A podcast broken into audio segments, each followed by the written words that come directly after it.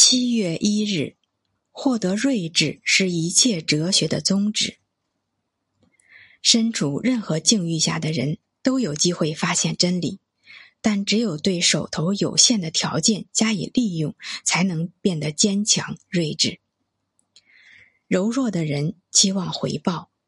胆怯的人害怕惩罚，但请摆脱这些束缚，让自己快乐的致力于职责的忠实履行，忘却自我，忘却无意义的享乐，进而活出强健、纯洁、自我克制的生命。这样的人一定能获得不朽的智慧，得到上帝般的耐性和力量。一个人不可能没有职责需要去履行，没有目标需要去达成。美丽和幸福都发自内心，不会来自于旁人的财富。你很贫穷吗？若是你被物质的贫穷击垮，那才叫真正的贫穷。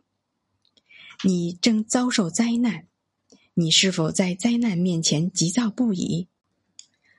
告诉你，如果你睿智的面对罪恶，他们都会遁逃而去。